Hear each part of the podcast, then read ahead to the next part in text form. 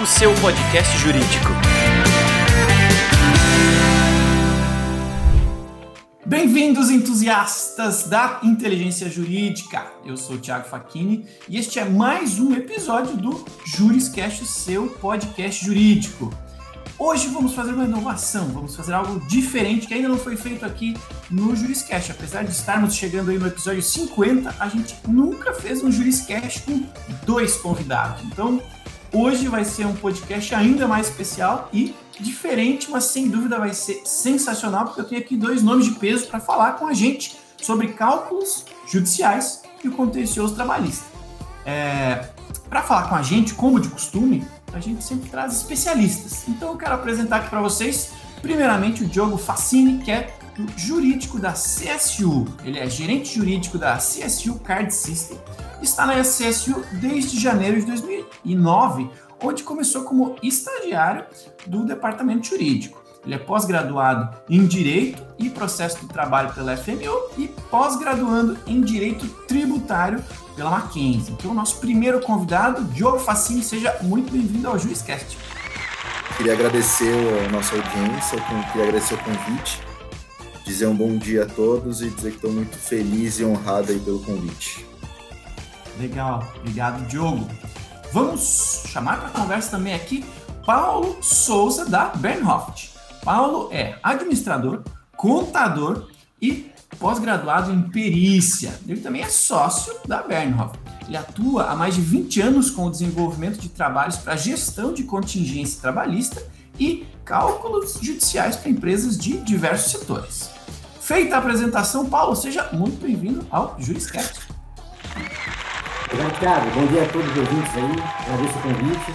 Espero que, esse, espero que esse papo aí, aí seja bem bacana aí com o jogo aí, que é um, um cara muito especialista aí na área aí. Espero que a gente possa agregar aí algum valor aí no nosso bate-papo. Legal, feita a apresentação, eu não tenho dúvida aí com esses dois currículos de peso que o papo vai ser super legal. Então, audiência, seja muito bem-vindo ao Juriscast. Vamos é, direto para nossa pauta, então vamos falar que é o que importa aqui para quem está nos ouvindo. Eu gosto de iniciar os Juriscasts sempre é, com um pouco de contexto para nossa audiência. Então, hoje nós temos aqui duas referências, né, com uma extensa carreira jurídica, e é importante que para nossa audiência que não necessariamente trabalha nessa área, é legal que eles entendam a importância deste tema. E para isso eu quero pedir aí, por favor, que o Diogo tente facilitar essa nossa é, é, compreensão, dimensionando de alguma forma, é, é se possível, né, é, o tempo e o impacto que a atividade de cálculos em um jurídico como o da CSU é quanto que isso toma do seu tempo? É muito importante, pouco importante e, e, e dentro desse contexto é, a gente parte depois para a próxima pergunta. Como é que é então aí o dimensionamento, o impacto dessas atividades de cálculo no jurídico aí na sua atividade jurídica diária? É, aqui a questão do cálculo é uma. A gente, nós somos parceiros aí do Benhoft já faz uns 4 ou 5 anos, né? E, e esse é um serviço para a gente de extrema importância. É um tipo de atividade que nós não teríamos condições de fazer internamente, porque isso demanda uma expertise e demanda um tempo que nós não temos, né? É, e nós utilizamos os cálculos, a importância é a gente utiliza aqui, só explicando mais ou menos como é que funciona dentro do jurídico da CSU, é a forma de cálculos, né? Uhum. É, eu sei que muitas empresas atuam de forma diferente, mas o, a forma como a gente preferiu adotar aqui na companhia é o seguinte: todos os processos após a fase, após a sentença de primeira instância, são realizados cálculos, né? Então todas as sentenças, acórdãos, já são realizados os cálculos ali. Na fase de execução, Óbvio, isso sempre acontece, né? Porque a gente tem que apresentar cálculos. Ali também já são feitos os cálculos. E quem nos ajuda com isso é o Benhoft, é o escritório já que nos atende há alguns anos. E a importância disso, a relevância disso, é você conseguir passar para a companhia uma situação, o status real daquele processo, quanto de fato ele custa, o quanto de fato a empresa vai ter que, vai ter que é, direcionar parte dos seus recursos para pagar aqueles processos.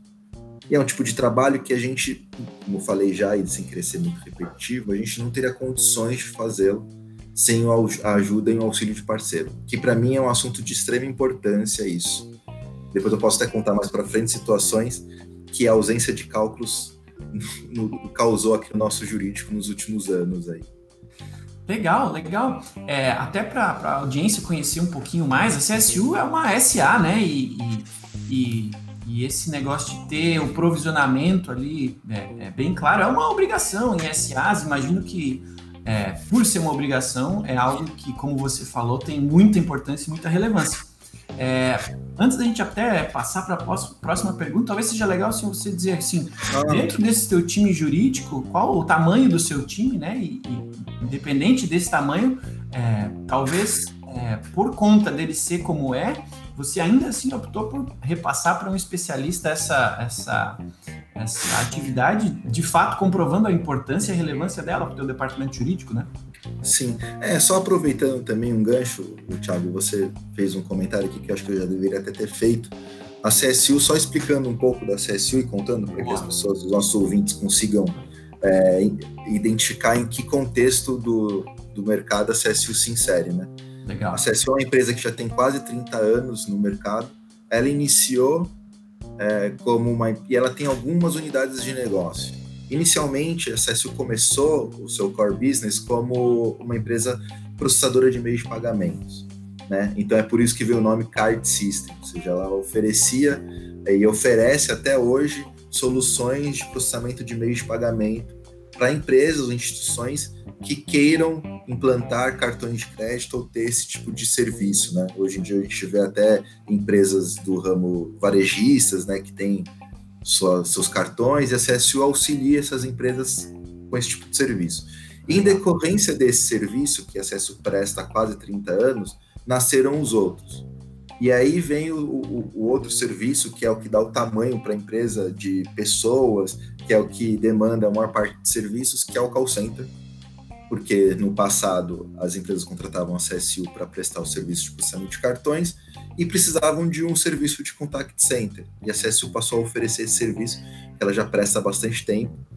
É, então, esses é são os dois principais unidades de negócio da CSU: contact center e o processamento de cartões. A gente tem outros serviços, como shoppings virtuais, né, que é uma plataforma virtual de shopping virtual chamada Optimize. Nós temos um data center também, que é o ITS, onde a CSU vende espaço no seu data center para empresas que queiram armazenar é, seus dados, mas os dois principais são esses. E o que mais demanda serviço no jurídico é, contact, é o contact center. Então, boa parte dos nossos serviços, dos nossos trabalhos, são dessa área do contact center. O jurídico aqui na CSU, ele é um jurídico, acho que com boa parte das empresas, é um jurídico mais enxuto. A gente é composto por. É, é um time com seis pessoas. Nós temos é, eu, que sou o head da área do contencioso, isso falando só do jurídico da parte do contencioso, tá? Sim. Porque o jurídico também tem a parte do societário, que é a parte de contrato societário. Eu vou falar aqui só do contencioso, é um contencioso menor, tem eu que sou o head, o gerente da área jurídica da parte do contencioso. Nós temos dois advogados, um tributário e um trabalhista. Temos dois assistentes e um jovem aprendiz. a gente tem que cumprir a cota, né? É, e aí temos as, as, outras áreas. Mas é um serviço, e aí, né, sem querer me estender muito, mas voltando no seu assunto, que a gente não teria condições de fazer. Né? Com um jurídico enxuto desse, a gente também não tem condições de. Inter... A gente não é internalizado o nosso jurídico. Né? O acompanhamento dos processos são feitos por escritórios terceiros, escritórios parceiros. Uhum. A gente também não teria condições de internalizar, a gente teria que aumentar muito o nosso número de pessoas. E, como a gente não consegue fazer o acompanhamento dos processos, né, acompanhamento processual, a gente também não conseguiria fazer os cálculos, que nem os escritórios conseguem fazer, né? É um tipo de serviço que nem os escritórios fazem. Por isso que a gente precisa de parceiros como a Benhoft para nos auxiliar nessa, nesse tipo de situação. Legal. Acho que, acho que eu expliquei, né? Acho que eu... Não, tá claro, tá claríssimo. Acho que a audiência aí já tá já está com o embasamento necessário para entender o, o, tamanho desse trabalho aí, né? E, Diogo, você, né, teu currículo aí, você entrou como estagiário em 2009, já estamos em 2020, Sim. uma empresa de 30 anos, dá para dizer que você já é um, um, um, ativo da empresa, né? Tem uma plaquinha de patrimônio.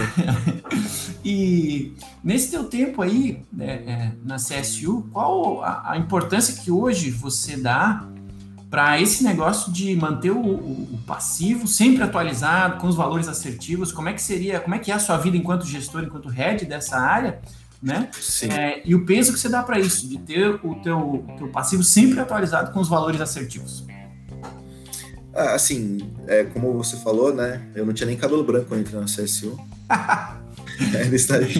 Somos dois, somos dois, Diogo. Eu também tinha um cabelo é, pretinho. Né? É, então. E meu cabelo tá precocemente branco, mas eu passei por muitas fases aqui na CSU, né? Obviamente, a situação que a gente se encontra hoje não é a mesma de 11 anos atrás.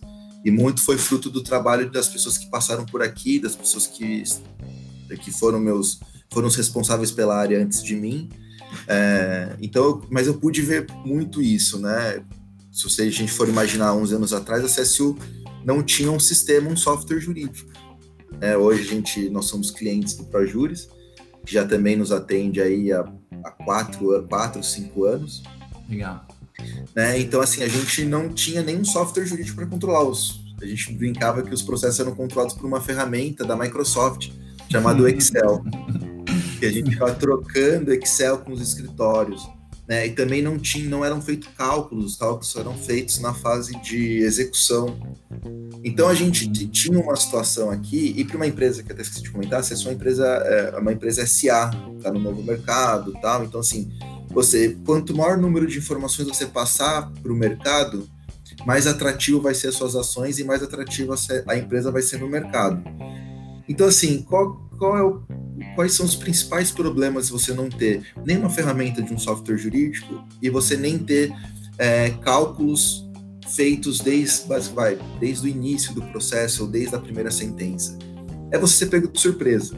É você chegar lá no final, você chegar lá na frente, é, batendo na porta um mandado de segurança, um mandado de estação para você pagar uma execução que está muito acima do seu padrão, o que você não esperava né? Porque as empresas hoje em dia, cada vez mais, elas fazem os provisionamentos dos valores, né? Então, assim, uhum. você já tem, desde o começo, você já tem que provisionar aquele valor, e para quem não conhece ou não entende, quando você indica que tal contingência ou tal valor, aquele processo que custa X e aquele valor é provável, a perda é provável, a empresa já é, segura ou já resgata parte do seu do seu da, da sua receita para pagar aquele valor, ou seja, aquilo já entra como uma despesa desde o começo.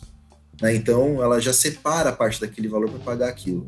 Então, se você não tem um, uma, é, não tem seus processos, as suas contingências devidamente qualificadas e quantificadas do ponto de vista de valor, e você não tem isso bem definido e bem armazenado, você pode tomar alguns sustos lá na frente.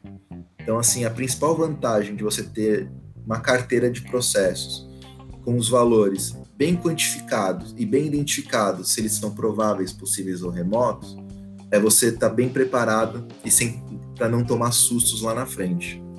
Legal.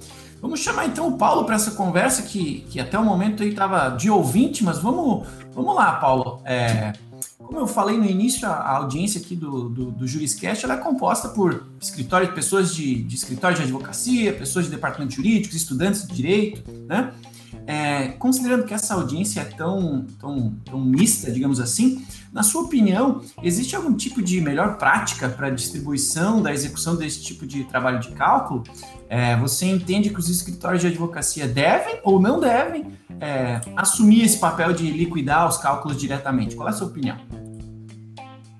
Bom, bacana, né? É, é, eu gosto muito de ouvir o Diogo, né? A gente bate muito papo e eu tive o privilégio de começar esse projeto aí no, no início aí da CSU.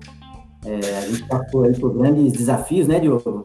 Sim. Mas é só corroborando um pouquinho do que ele falou, basicamente é isso, Tiago. É realmente sentar, olhar para o problema, desenhar um fluxo, né?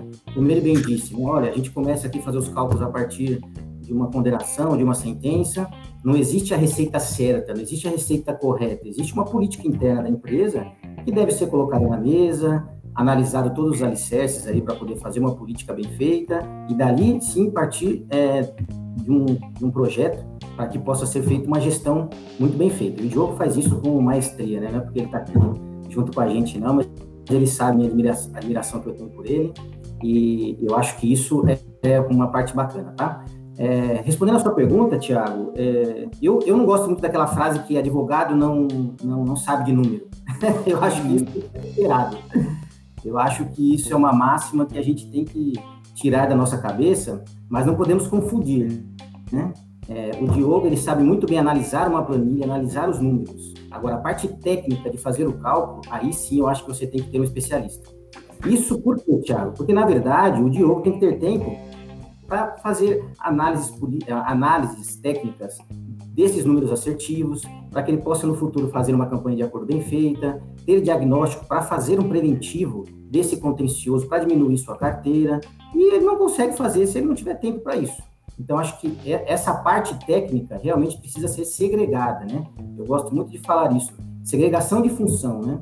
Isso, na verdade, quando a gente entra numa empresa muito bem estruturada, como a gente pegou a CSU desde o começo, nós sentamos para fazer um desenho sobre essa nova é, perspectiva lá atrás, a gente muitas vezes é mal quisto pelos escritórios de advocacia, né? Porque a gente acaba, entre aspas, criando uma auditoria, né? Nós apontamos uhum. o dedo para o escritório de advocacia e eles acabam apontando o dedo para a gente também. Isso é bacana, isso eu adoro. E no começo existe realmente esse esse impasse aí, né? Essa, essa, esse risca, esse, essas rusgas, mas que na verdade só traz a ganhar para a empresa, tá? Porque na verdade a gente consegue depois de um tempo é, ter reuniões periódicas com os escritórios, isso que é legal. A gente consegue ter reuniões periódicas com nossos parceiros e, com isso, traçar políticas realmente efetivas é, no contencioso trabalhista. Então, acho que essa segregação de função, Tiago, é fundamental para que todo mundo fique no seu quadrado. Eu acho que isso é mais importante, né?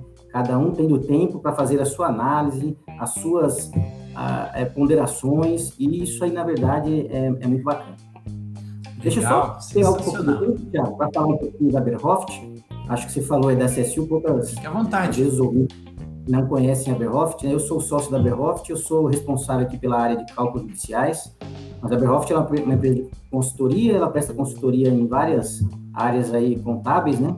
Outsource, que é contabilidade propriamente dita, área tributária, risco de, de, de terceiros, e a parte de cálculo, obviamente, é uma parte muito importante aqui, a qual eu tomo conta aí há, há mais de 10 anos aqui na Berhoft. Tá bom? Legal. Então, especialista, cada um no seu quadrado. Gostei, gostei. É, imagino que, como gestor, o Diogo precisa ter dados para conseguir gerir né, o que, que, precisa ser gerido e precisa ter confiança de que os dados estejam é, assertivos. Né? Então, sem dúvida, imagino que faça muita diferença ter essa tranquilidade, essa confiança de que cada membro do seu time está dando o seu melhor na sua área de expertise. É, bom, vamos para a próxima pergunta aqui, Diogo. Para você que, que, que, está dentro do departamento jurídico, né, você é o responsável por ele, em sua avaliação, é, é, como é que é esse outro lado, né? Esses ganhos, sua percepção de ganho dessa segregação de função e, e de ter aí com você nesse apoio específico, né? O tema do nosso papo aqui hoje é cálculos judiciais e o contencioso trabalhista. Como é que você vê os, os benefícios, os ganhos dessa segregação é, entre advogados e contadores? Conta um pouquinho para a gente. É, assim, eu acho que boa parte das empresas elas fazem e segregam esses serviços igual a CSU faz, né? Poucas empresas que eu conheço internalizam seu contencioso, né? Ou seja, o advogado interno é quem vai lá e vai fazer a audiência, vai fazer a defesa, vai fazer o recurso, ou até mesmo fazer o cálculo, eu acho até que deve, aí deve ter menos empresas que façam isso. Uhum. Ou que use a contabilidade interna para fazer cálculos, porque, como o Paulo disse bem, é, é, é uma questão muito específica, né? Não é qualquer contador que sabe fazer um cálculo é, trabalhista, um cálculo judicial. Então, assim, então eu imagino que boa parte das empresas façam e, e, e distribuam o, a sua tarefa, o seu jurídico, como a CSU faz, né? Então, nós temos os escritórios parceiros, que fazem o acompanhamento dos processos, ou seja, até para explicar para as pessoas que estão nos ouvindo que não são da área, né? Então, assim, todo, toda a questão processual é feita por um escritório parceiro. Então são eles que fazem as defesas, são eles que fazem as audiências, são eles que fazem os recursos, né? O, e nós temos o Benhoff, que é um parceiro na área de cálculos. O jurídico interno, ele fica mais aqui no sentido, costumo falar que é, nós somos advogados Nutelas, né? nós não vamos, não vamos para audiência. Eu diria que advogados mais estratégicos. É, mas, a, mas a nossa área de atuação é um pouco mais diferente, né? Porque assim, é, a gente costuma falar, eu costumo falar, que advogado de empresa tem que conhecer de negócio.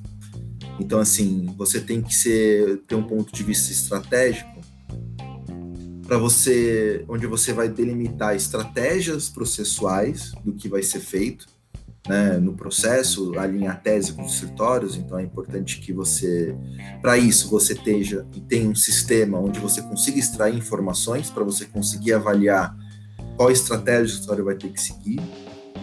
Né? Mas você também tem que ter um conhecimento jurídico, conhecimento do negócio para você conseguir posicionar a companhia na tomada de decisão, né?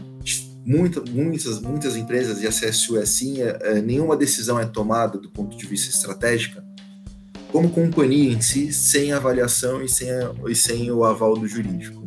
Então, assim, o advogado ele tem que ter muito esse conhecimento.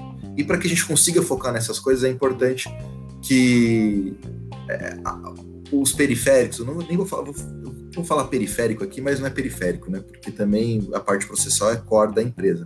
É importante que, é, é core do jurídico, mas é importante que a gente tenha parceiros que nos auxiliem, para que a gente não precise fazer defesa, a gente não precise fazer cálculo, não precise fazer recurso, que a gente consiga focar nesses pontos. E ter as informações bem consolidadas é, num sistema, num software jurídico, e ter os valores dos cálculos bem delimitados nos ajuda muito em vários indicadores. Eu não sei se a gente vai entrar nesse assunto aqui, mas assim, o que as empresas pedem, né, o que o, o, os, os diretores das empresas, os CEOs das empresas pedem, o que eles buscam é informações. E a gente tem que ter informação, é, é essencial. Né? Legal. Para a gente consiga ter essas informações e passar para a companhia. Legal, já vamos falar em seguida sobre indicadores, já vamos chegar lá, tenho certeza que a audiência adora falar sobre isso. Bom, esse aqui é o Juriscast sobre cálculos judiciais e contencioso trabalhista com Paulo Souza e Diogo Facini, tá? Você que está nos ouvindo, lembre-se que esse episódio e todos os demais estão gratuitamente disponíveis no Spotify, na Apple Podcast, no Google Podcast, no Deezer e, e inclusive no YouTube com os nossos belos rostinhos aqui. Estamos presentes em todos esses canais sociais. Então, é, você que está nos ouvindo, é, reserve um segundinho aí para avaliar esse episódio, para comentar esse episódio, dizer o que, que você está achando e se você quer, é, que outros temas você quer que a gente traga aqui para o Juriscast, tá bom? É, bom, vamos continuar aqui. Paulo, é, a gente acabou de falar sobre essa, essa importância da, da segregação, né, dessa, dessa, dessas atividades especialistas, né? É, se existe tanto essa importância, por que, que algumas empresas de auditoria às vezes podem não apontar isso em seus relatórios, podem não levar isso tanto em consideração, se é óbvio tão importante manter aí é, é, é, é o provisionamento e os cálculos sempre em dia e, e, e isso, né, a, a, a, não levar isso em consideração, não levar essa preocupação tão ao pé da letra pode, obviamente, é, é trazer riscos para as empresas, né? Então, por que, que você acha que às vezes algumas auditorias não veem isso, algumas pessoas não dão a devida importância para esse tipo de segregação? Eu acho, Thiago, muito corroborando aí com o que o, o, o Diogo falou, né? É, não concordando com o advogado Nutella, que eu acho que a, a, parte, a parte dos departamentos jurídicos é, é, fundamental, na verdade, ela é o pilar né, desse tripé. Eu acho que, eu gosto muito de falar do tripé, né? Departamento jurídico, escritório de advocacia terceiro, que toma conta e o risco ali das ações, e o, o escritório de contabilidade, que faz vínculos afetivos, né? E eu acho que essa segregação, inclusive, Tiago, já foi até indicação da SOX, Sarbanes, enfim, para que tenha essa independência, é fundamental, porque, na verdade, você acaba é, não deixando é, que, o fluxo, que o sistema fique na mão só de uma, só de uma determinada ponta desse tripé, né? Então, se você tem só duas vias, eu posso te dar N tipo de exemplos aqui, mas alguns comuns que ocorrem é quando realmente ocorre um erro de valor e o cálculo, na verdade, é feito por responsabilidade do escritório, muitas vezes não chega na empresa, né? É, muitas vezes é feito um, um cálculo de acordo é, com uma base que não está assertiva, e aí aquele acordo, na verdade, é visto pela empresa como um belo negócio, quando vai ver aquele valor, na verdade, é bem maior do que o valor real daquele processo. Tá? Então, é, esse é um dos exemplos. Né? Então, a segregação de função, essa independência, na verdade, só faz com que todo mundo trabalhe na sua área, um auxiliando o outro. Eu, eu sempre bato muito nessa tecla, eu acho que ninguém é, consegue, nesse tripé, fazer a sua condução sozinha, sem o auxílio, sem uma conversa, sem, um, sem ter é, parâmetros é, bem definidos. O Diogo sabe muito bem disso, que a gente costuma trabalhar aqui sempre em cima de parâmetros é, bem alinhados com esse, é, feito através deste tripé. Então, eu acho que cada empresa tem a sua política interna, então nós fazemos lá desde o começo da nossa prestação de serviço uma reunião de alinhamento de parâmetros e é engraçado que dentro da empresa aqui pode ter empresas do mesmo segmento trabalhando do lado e totalmente diferente, tá? Ah, Paulo, mas qual que está certo? Não, o que está certo é a política interna que a empresa está adotando para tratar e para fazer a gestão daquele contencioso, tá?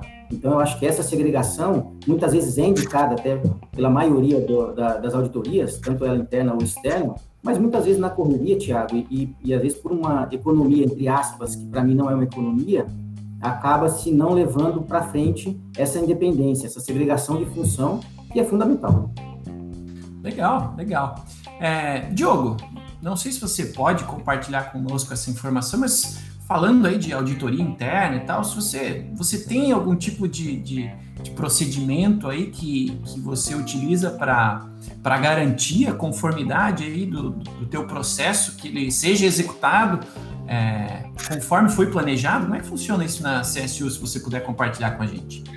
É, a CSU, ela, como é empresa de capital aberto, né, então ela tem uma área de auditoria e compliance interna, que fazem esse tipo de avaliação em todas as áreas. É, e nós também sofremos auditorias externas.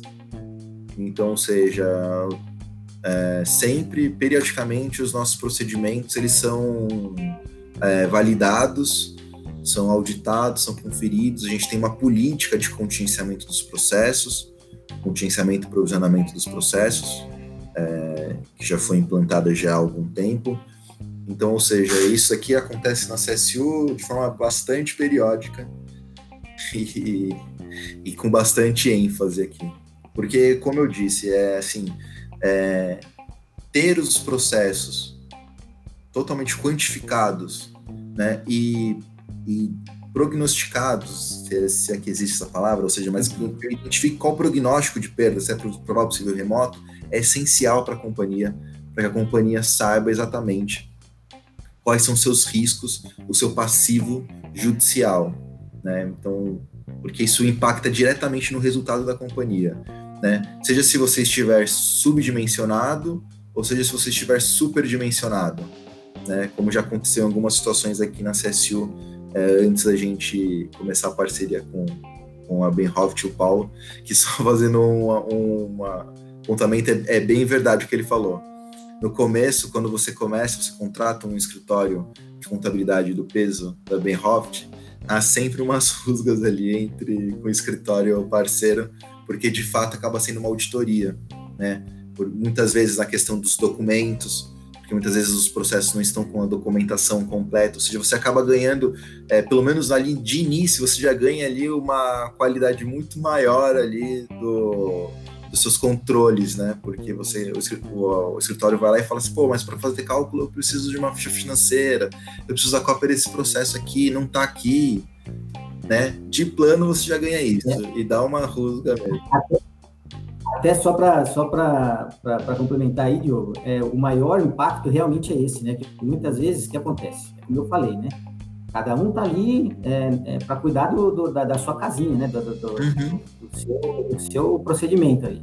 E muitas vezes o escritório está preocupado em fazer, em fazer o prazo.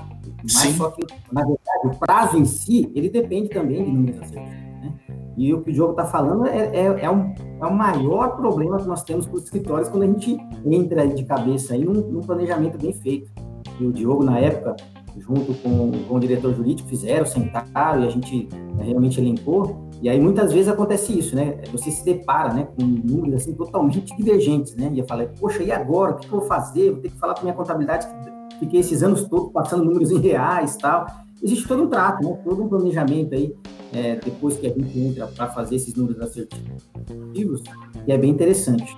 Mas só, só para falar, viu, pessoal, que depois a gente fica em paz com os escritórios, todo mundo é, não, depois, depois virou o, trabalho, o trabalho flui aí bem bacana, porque assim, é aquilo que eu falei, né?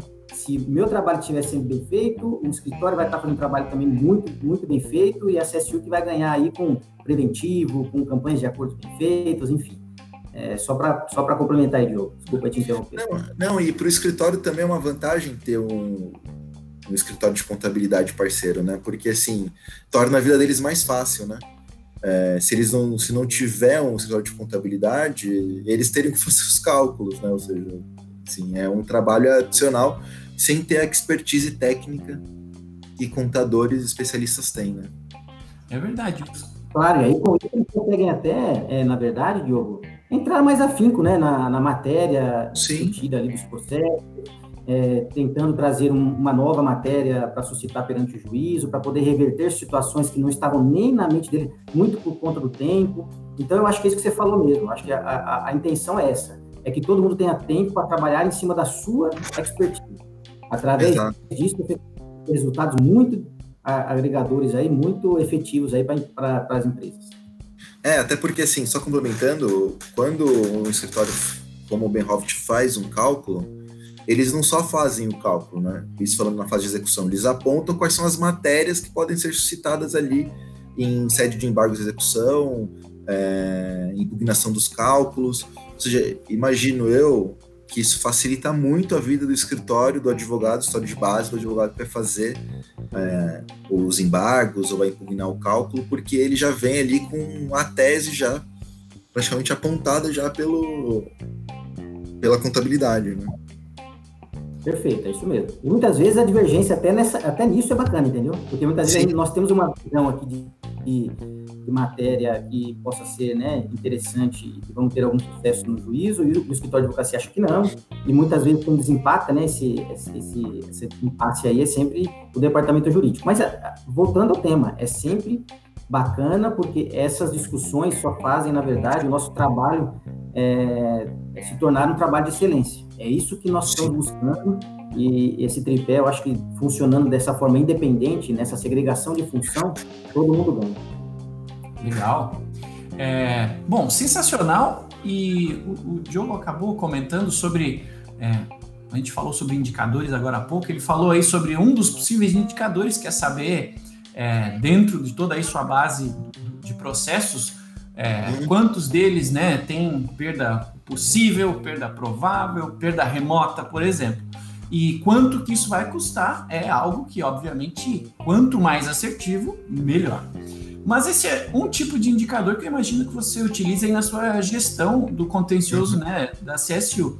É, Diogo, para a audiência é, é, conseguir entender um pouquinho melhor né, esse processo de gestão, é, que outros indicadores, ou como que você utiliza os indicadores, quais são os indicadores que você aplica na gestão do seu dia a dia que ferramentas gerenciais você utiliza para te ajudar nessa, nessa gestão toda? Sim. É, aqui a gente tem uma, como eu falei, né, em uma, uma das outras respostas, é, a gente tem que dar milhares, milhares não, vai, dezenas de informações para os nossos diretores, para a companhia. Então, ou seja, a gente é muito cobrado pela questão de indicadores e informações. Então, a gente tem várias, é, desde a planilha de contingenciamento, que é essa que você mencionou, Thiago, que é onde eu indico é, qual o valor de cada ação e qual é o prognóstico de perda, se é provável, possível remoto, né? Até, e aí vem com informações mais básicas, a gente tem, então aqui a gente tem indicadores de número de entrada de ações, que a gente compara com uh, dos anos anteriores para verificar se a gente tem recebido mais ações ou menos, né? Isso separado por regiões, porque a CSU ela tem atuação em outras cidades do Brasil, né? A nossa matriz fica aqui em Barueri, mas nós temos outras filiais que ficam em outras regiões. É, nós temos também indicadores com relação, em relação ao número de encerramento de processos, quantos processos são encerrados e também dividido por bases, dividido por escritórios, então onde a gente consegue comparar e, e conferir se nós temos melhorado ou piorado os nossos números. Nós temos também indicadores que mostram quais processos a gente encerrou é, com condenação, ou seja, tendo, tendo que pagar a execução, e quais processos a gente encerrou sem precisar pagar nada, ou seja, com êxito. E aí pode variar bastante, a gente tem as informações é, do porquê que a gente encerrou aquele processo sem pagar, desde uma ausência do reclamante da audiência até uma improcedência. A gente tem controle dos nossos depósitos judiciais, né? nós temos convênios com a Caixa Econômica e com o Banco do Brasil, onde a gente consegue extrair relatórios do, dos depósitos que a CSU faz nos processos, é, seja na fase recursal, seja na fase de execução. Isso a gente consegue confrontar com a nossa base, né, que está lançada no sistema, né, e aí já explicando, a gente utiliza o software do ProJuris para fazer o nosso controle de processos e é de lá que a gente extrai boa parte dos nossos relatórios para fazermos nossos nossas apresentações, nossos indicadores e relatórios gerenciais. E a gente também tem um controle aqui dos nossos pagamentos. Então, todo pagamento que a CSU faz numa execução para encerrar um processo, seja através de uma guia de depósito judicial própria, né, ou seja, a gente vai lá, recolhe a guia para pagar, ou seja, através da convolução de depósito, da utilização de depósitos já realizados, a gente tem o um controle disso. E a gente faz uma conciliação dessas informações para que a gente saiba exatamente qual é a nossa média de valor pago por processo. E hoje a gente tem essa informação aqui há pouco mais de dois anos, a gente consegue controlar e saber quanto custa em média cada um dos nossos processos. Isso aqui para a gente é um dos nossos principais indicadores, porque ele é o indicador que melhor mostra o nosso desempenho do jurídico interno aqui. É saber, olha, é, ano passado o nosso processo custava em média X mil reais. Hoje a gente está custando menos X mil, ou hoje ele está valendo mais X mil. Então a gente consegue se posicionar, identificar exatamente e saber como que está sendo o reflexo do nosso trabalho. É, eu imagino que muitas empresas tenham esse indicador, mas para a gente isso é de extrema importância porque mostra, a gente consegue ali medir na linha, na vírgula, qual o reflexo do nosso trabalho. E aí, em, em comparação ali com o trabalho do, do, do Benhoft, dos contadores, é saber, olha, se aparece um processo aqui com um cálculo muito alto, a gente sabe, a gente vai ter parâmetro para saber se aquele cálculo está muito acima do que a gente é, é, tem como média, e se for muito acima, a gente vai falar, bom, esse processo aqui eu tenho que focar nele porque eu tenho que fazer alguma coisa nesse caso aqui.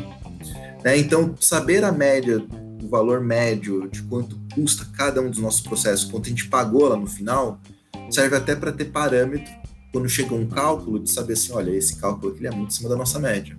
Então, assim, a gente tem que focar nele. Né? Coisa que a gente não tinha antes. Então, são esses basicamente os nossos principais indicadores que a gente tem, que a gente utiliza hoje ferramentas como o ProJuris, que é o, onde faz a gestão do nosso contencioso, né, dos dados, das informações, e a gente usa aí Power BI para subir é, gráfico, tal, ainda que o ainda que o ProJuris conceda gráficos para gente, mas a gente, aí a gente faz dessa forma aí, né? Legal. É sensacional. Tem uma máxima que diz que, que não é possível gerenciar o que não é medido, né? Então, é, fica aí a dica para nossa audiência e, e, e, que o trabalho de gestão de um departamento jurídico é estritamente baseado em dados e, acima de tudo, dados assertivos para que a gestão possa ser assertiva. Achei sensacional a tua contribuição. É, agora eu quero fazer uma pergunta. Infelizmente, a gente vai ter que acabar o nosso episódio daqui a pouco, então temos duas perguntinhas. Eu quero fazer essas duas perguntinhas. A primeira, as duas vou fazer para os dois, né? Para o Paulo e para o uhum. Diogo, mas vamos pela primeira aqui. Para vocês dois, vamos ver o que, que vocês, vocês têm aí de sugestão para nossa audiência. É, a gente falou aí sobre gestão, sobre os cálculos, e no final das contas, o que a gente quer é, é, com esse tipo de preocupação, né, de, de cálculos pro contencioso, em específico trabalhista, que envolve muitas variáveis e muitos riscos, né, se os cálculos não forem bem feitos. É, quero ver, na visão de vocês dois, o que, que vocês entendem que é indicado e aceito, né, talvez já seja comum, ou que não é comum, mas que seja inteligente, é, nas empresas para que as empresas consigam de fato diminuir seus passivos? O que, que vocês recomendam de estratégia aí para quem está nos ouvindo? Bom, Thiago, deixa eu começar. O, o Diogo já falou muito. Dá uma respirada agora. Estou brincando, o Diogo é parceiro. É, na verdade, Thiago, é, tudo passa é, sobre é, como fazer, né? Eu acho que o, o que a gente está conversando aqui, basicamente, você foi muito feliz na sua frase, hoje em dia, e já há algum tempo, é, tudo tem que ser baseado em dados, né? A gente tem que fazer é, realmente uma análise, uma política. Eu acho que para a gente diminuir o passivo de qualquer companhia, a gente precisa sentar e entender como que é aquela carteira, o que está realmente trazendo de contencioso, o que está aumentando essa massa, para que se possa sentar e fazer realmente uma análise muito pormenorizada desse passivo. Se a gente não fizer uma análise, entender, junto com o escritório, junto com o contador, aonde que pode ser atacado aquilo, é, é, é complicadíssimo, né? porque na verdade você não tem base para poder diminuir esse passivo. É, é óbvio que tem um, é, é uma, é, algumas campanhas práticas que fazem diminuir o passivo, como campanhas de acordo, atacar realmente uma, uma região específica que esteja com algum problema, mas sem essa análise prévia de dados, entender como que é realmente a sua, a sua carteira, identificar aqueles gargalos junto com o escritório e com o computador e realmente fazer um preventivo, acho que é a, a forma mais eficaz para poder diminuir esse contencioso. É, eu até brinco que muitas vezes você faz uma campanha de, uma campanha de acordo e aí quando você vai ver no outro mês já está é, é, a sua massa lá, o seu passivo, ou igual ou superior. Então, quer dizer, não adianta você ficar ali enxugando gelo, né? Você, claro, é óbvio, as campanhas de acordos ajudam muito, elas são, na verdade, acho que é a maneira mais, mais rápida de você diminuir o seu contencioso.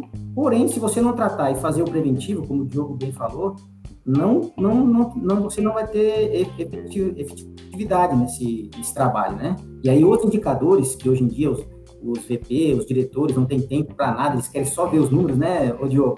Hoje em dia, o BI é uma, é uma parte e todo mundo só quer ver aquele número, aquele indicador, e estão corretos, né, na verdade.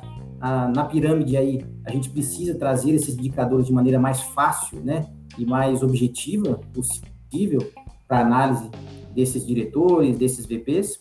Então, se você não fizer realmente essa análise prévia, esse preventivo, não, não vai adiantar nada, porque mês a mês você vai estar mostrando o mesmo número, ou então é, é, aquele, é aquele número que, na verdade, diminui um percentual tão ínfimo que você fica até sem graça de ficar apresentando. Então, é, o que o Diogo falou, concordo plenamente, a gente precisa realmente é, entrar fundo na carteira para poder entender quais são os indicadores que a gente precisa ser atacado, tá? Isso é fundamental. Exato. É, é, só complementando o que o Paulo falou, que eu concordo plenamente, é assim, como se você não tiver informação, não tiver dados que identifiquem, mostrem para você quais são os seus reais problemas, você nunca vai conseguir diminuir sua carteira, nunca vai diminuir, conseguir diminuir o seu passivo. Você pode até fazer campanhas de acordo, como o Paulo mencionou, mas isso vai ser de forma assim, você vai enxugar gelo, porque você já vai é, ir lá na ponta, lá na frente, quando você já está com um passivo criado, né? Você tem que tentar evitar que esse passivo seja criado. Isso é só com informação, com dado, identificando, olha, onde são os meus principais problemas, processualmente falando, né? Quais são os processos que eu perco mais? Qual o tipo de tese que encaixa mais? Isso aí é só com informação. Se você não tiver esse tipo de informação, não vai rolar. Legal, sensacional. Vamos, é, infelizmente, a nossa última perguntinha, mas acho que vai ser a mais legal, porque vai fazer quem está nos ouvindo coçar a cabeça e perceber: opa, talvez eu tenha um problema e, e talvez já haja uma solução aí é, para acelerar a resolução. Né? Então, assim, é, trouxemos aqui um caso super legal né, do Diogo que tem uma, uma gestão é, muito bem organizada, mas nem todos que nos ouvem é, é, já estão nesse patamar. A maioria das pessoas tem algum tipo de, de podem estar enfrentando algum tipo de problema por não ter esse um, um passivo já tão assertivo quanto o, o seu exemplo aí na CSU. Então eu queria pedir para vocês dois, para a gente finalizar aqui com a nossa audiência, exemplos práticos de, de problemas comuns que vocês já enfrentaram ou que as pessoas podem estar enfrentando é, por não ter um passivo tão assertivo e, por consequência, saírem dessa, desse nosso papo aqui entendendo qual é o problema e para que linha aí é, é, para resolver esse problema, como que vocês já falaram nas perguntas anteriores. Então, é, quero pedir para vocês se vocês têm algum exemplo, alguma, alguma sugestão de problemas que quem não faz um passivo assertivo como o da SSU está tá, tá sentindo agora na pele. Eu acho que exemplo é que não falta, né, Diogo? Exato. Porque a gente que está ali no dia, existem realmente é, vários exemplos aí para a gente poder passar aí para os ouvintes aí. Eu vou falar um que é mais prático, né? Porque eu, eu brinco, né? Que todo mundo fica, é, ah, o que, que é pior, né? Eu ter um passivo super avaliado ou subavaliado. Na verdade, os dois são ruins. É, as duas formas, ela, ela, na verdade, demonstram uma má gestão e, principalmente, onera muito a empresa, né? Um, um, um passivo, um contencioso super avaliado, você fica é, exposto a, a, a, não ser tão atrativo para novos acionistas, você fica com dinheiro em caixa ali onde você tem, tem que estar provisionado um valor que poderia estar sendo investido em outra área, e sub também é, é terrível, né? Porque, na verdade, quando você chega uma condenação, o Diogo sabe bem disso, né? Chega lá um, um valor provisionado de mil, chega lá um, um, um, pagamento de cinco mil, poxa, aí é briga com a contabilidade, é briga com o financeiro, e aí desce para o escritório, para o contador. Exato. Ai, que número é esse? Pelo amor de Deus. Então, as duas formas, Thiago, realmente é muito complicado. Por isso que já há alguns anos, né, não estou falando de agora, há alguns anos, eu, meus cabelos brancos, como bem diz o Diogo aí, é, não me nega a, a, minha experiência na área, mas lá atrás o provisionamento era feito de uma maneira muito chutada. Né? Então, a gente não observava a documentação, a gente não realmente é, auferia os números de uma maneira muito assertiva. Mas há, há anos isso já é realmente visto com lupa, né? A gente precisa ter o um número ali bem auferido para que realmente não seja surpreendido, ou para mais ou para menos. Os dois cenários são horríveis, tá? Os dois cenários acabam, na verdade, onerando muito a empresa e o foco vai todo para a parte jurídica, né? Eu brinco, né, que antes, é, hoje menos, mas antes era o jurídico era muito atacado, né? Poxa, não traz nada para a empresa, só traz custos, só traz despesas. Batia muito assim nessa tecla, né? O Diogo deve ter apanhado muito com relação a isso. Sim. E a gente está mudando, na verdade, essa, essa imagem, porque é, dados, né? Então, assim, através de uma boa gestão, nós precisamos de bons gestores, né? O Diogo está aqui é, nos dando vários exemplos e eu conheço e sei da, da, da expertise dele, do, do, profissionalismo dele, isso traz total diferença para a companhia. Na verdade, a gente consegue trazer muitos ganhos, sim, para a empresa, tá? Então, essa imagem realmente está mudando e eu fico feliz com isso. E essa cheia da contabilidade aí, podendo agregar bastante valor aí, eu acho também bacana.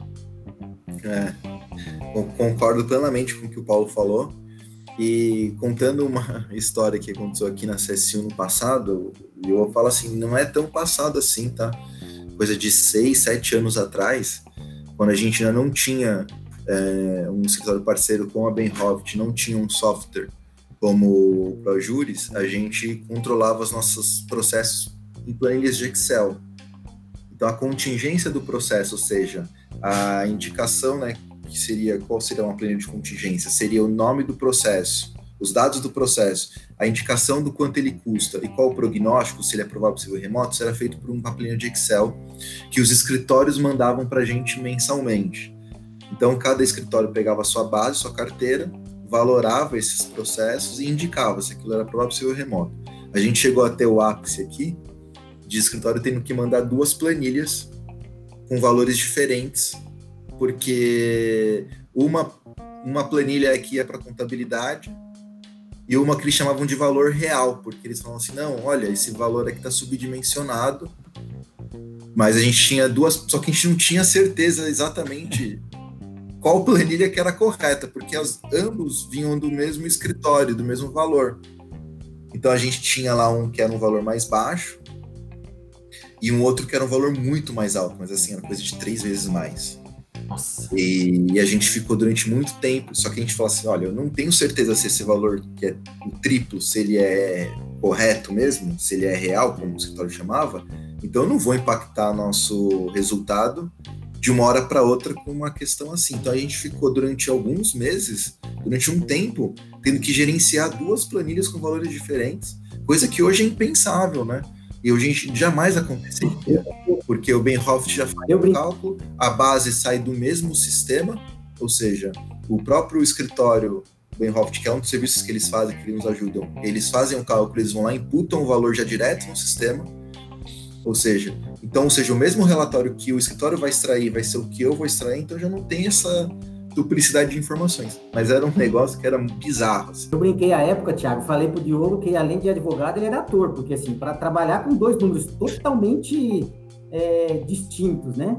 Você, na verdade, tem que ser ator, né? Como é que você vai passar uma, uma, uma informação X e para um departamento, né, que tinha que ser a contabilidade, financeiro, e 3x para a diretoria. Poxa, você fica é um mundo é. muito muito muito fora do, do, normal, né? Então a gente na verdade é, é aquilo que a gente está batendo muito na tecla nos últimos tempos, né? Dados, né? A gente precisa de dados e, e é óbvio, né? Se você tiver dados e não forem assertivos, não forem é, corroborativos para que você possa fazer uma boa gestão, aí é pior ainda, né? Aí você vai estar, tá, na verdade, tratando é, laranja com banana, né? Então não, não, faz sentido, né?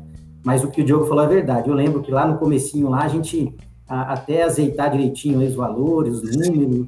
E existe outro impacto ainda, né? Porque muitas vezes quando a gente entra com a parte contábil e começa a ver os valores, a diferença é tão é, é pode ser tão é, distinta que a gente tem que fazer um escalonamento, né? Para não, não dar muito impacto na contabilidade, enfim, aí entra uma coisa mais técnica para que a gente possa fazer uma boa gestão. Então, não, não precisa os ouvintes aí, que muitas vezes pode estar com um passivo muito, muito complicado, é, de ficar assustado, ah, como que eu vou fazer? Não, a gente consegue sim fazer um planejamento, um escalonamento para esses valores, para que entre na contabilidade de uma maneira mais, mais assertiva e que não gere tanto impacto no seu balanço, tá?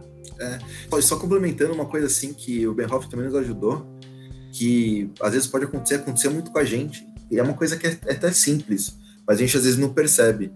É, data de correção monetária e data base de juros. A gente, antes do Benhoft, a gente estava colocando umas datas que eram incorretas, que os nossos cálculos estavam, quando eles eram atualizados no sistema, né, os valores dos processos, não que era apresentado para o juiz, mas o que ficava na nossa contingência, nossa provisão, ele era superdimensionado, seja, tinha muitos juros em cima, porque as datas não eram mais corretas, não eram calculadas de forma correta.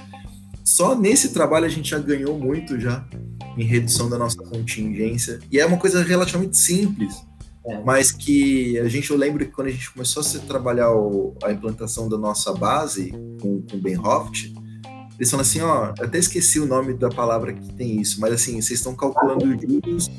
Hã? Anatocismo. Anatocismo. A gente teve uma discussão nos, nas reuniões de implantação do serviço que, que a nossa carteira estava sofrendo disso. É, na, verdade, na verdade, é aquilo que a gente estava falando, né, Diogo? É, eu acho que assim, eu não gosto dessa máxima de que advogado não entende número, eu acho que isso já é passado. O Diogo entende muito de número, muito mesmo.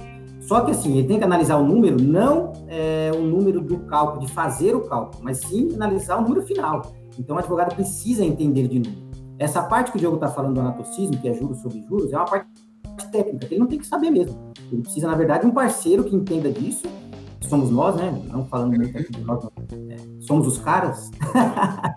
Mas, enfim, é, e precisa de, de, dessa expertise técnica para que ele possa analisar a planilha em si, né? Então, assim, é, era uma coisa, na teoria, simples que a gente conseguiria conseguiu enxergar logo quando a gente entrou na CSU, mas que gera um impacto enorme. É uma coisa que mês a mês você vai onerando o seu passivo, ou juros sobre juros, que é o anatocismo, e, na verdade, você consegue é, é, tirar isso né, da sua carteira sem cálculo. Né? Na verdade, é só uma imputação de forma errada, uma análise feita de forma errada, quando era o Excel ainda também tinha isso.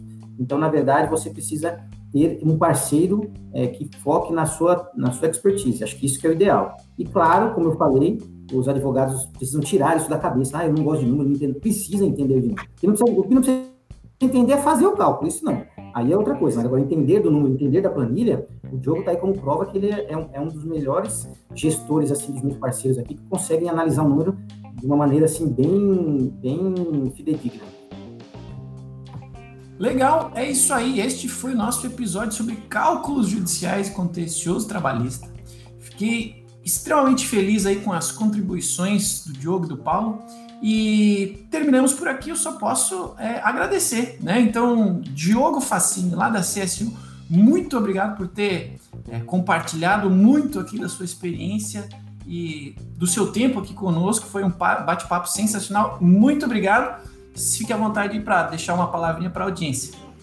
Ah, queria agradecer a todos, agradecer o Paulo pelo bate-papo, agradecer você, Thiago, é, agradecer o convite, agradecer a nossa audiência é, e dizer para mim que fico muito feliz. Eu sempre sou muito fã de podcasts, ouço muito nas plataformas de streaming e para mim é uma honra, uma felicidade estar gravando e participando de um. E espero que eu tenha ido bem. e se precisarem, podem me convidar para outros episódios. Obrigado. Fiquei extremamente feliz de, de, de, tirar o resumo aí da sua, da sua contribuição aqui. Pô, você tem é, a ProJuris que te ajuda aí com poder de gestão, você tem a Bernhoff te ajudando aí com, com cálculos especialista, para que você, como gestor, por mais que tenha ganho aí alguns cabelinhos brancos, mas é, tenha mais poder de gestão, consiga entregar cada vez mais e melhor o que a diretoria espera de você. Achei sensacional. Obrigado mesmo. É, Paulo Souza da Bernhoff, muito, muito, muito obrigado também pelas suas contribuições bastante técnicas. Tenho certeza que tem muita gente com que aprendeu muito aqui com você. Muito obrigado. Fique à vontade para também fazer tua, tua despedida aí para nossa audiência. Legal, Thiago. Eu que agradeço aí o convite aí também. Acho bem bacana aí. Obrigado aí pela ProJuris de fazer esse encontro aí. O Diogo é um parceirão aí, né? A, a, gente bate vários papos e fica fácil, né? Bater um papo com ele, principalmente pela técnica e expertise que ele tem. Então, o papo foi Legal. bem bacana. Espero ter agregado aí bastante aí para os ouvintes aí. E também espero numa próxima aí ser convidado para a gente poder corroborar um pouquinho nessa parte de cálculos judiciais. Abraço a todos. Sensacional, agradecimento especial, obviamente, a todos os entusiastas da inteligência jurídica que nos acompanharam até o final de mais um episódio do Juriscast. É, Lembrem-se que este episódio, todos os demais estão sempre disponíveis aí nas plataformas digitais de consumo de podcast. Então, é, é, estamos no Spotify, no Deezer, na Apple Podcast, Google Podcasts, no YouTube. Você consegue ver os nossos rostinhos nos últimos episódios. Então, assim, fique à vontade, consuma esse conteúdo de forma gratuita, porque a gente só tem a ganhar e assim nos tornarmos profissionais cada vez mais produtivos e eficientes aí na nossa rotina jurídica. Muito obrigado a todo mundo que nos acompanhou. Nos falamos no próximo episódio do Juriscast, o seu podcast jurídico. Até o próximo e tchau! Você ouviu o Juriscast, produção e oferecimento da ProJuris, líder no desenvolvimento de software jurídico para departamentos jurídicos de grandes empresas e escritórios de advocacia. Conheça mais em projuris.com.br.